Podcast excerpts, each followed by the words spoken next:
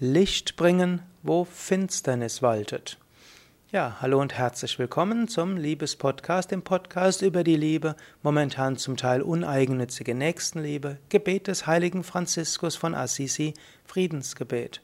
O Gott, mache mich zum Werkzeug deines Friedens, dass ich Licht bringe, wo Finsternis waltet. Es gibt immer wieder Finsternis. Menschen sind traurig. Menschen sind verzweifelt. Es sind in Depression, sie sind im Burnout. Menschen reden nicht mehr miteinander, sie sind in der Resignation. Es gibt irgendwo ein Arbeitsklima, das von Traurigkeit erfüllt ist. Es gibt Familien, die nicht mehr miteinander sprechen. Es gibt Nachbarschaft, wo Finsternis ist und so weiter. Du kannst sagen, oh Gott, hilf mir, dass ich das Licht bringe, wo Finsternis waltet. Was auch wiederum heißt, hilf mir. Manchmal sieht es so schlimm aus, dass du sagst, ich kann gar nichts machen. Aber du kannst einiges machen. Du kannst mindestens einen kleinen Teil beitragen. Zunächst mal gilt es auch aktiv zu schauen, wo in meiner Umgebung ist Finsternis.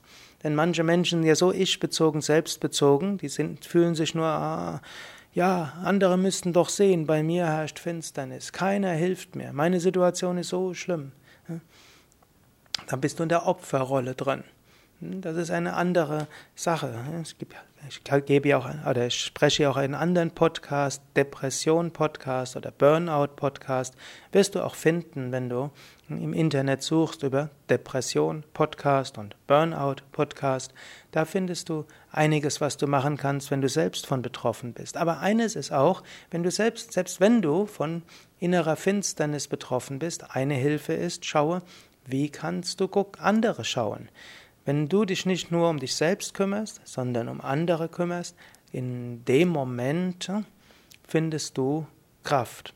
Also, hilf mir, dass ich Licht bringe, wo Finsternis waltet. Ein Schritt wäre, schaue in deiner Umgebung, wo ist dort Finsternis. Höre auf, wegzuschauen. Höre auf, äh, zu sagen, nee, interessiert mich nicht. Schaue um dich herum, gibt es dort jemanden, der in Finsternis ist? Gibt es mehrere Menschen, die in Finsternis sind?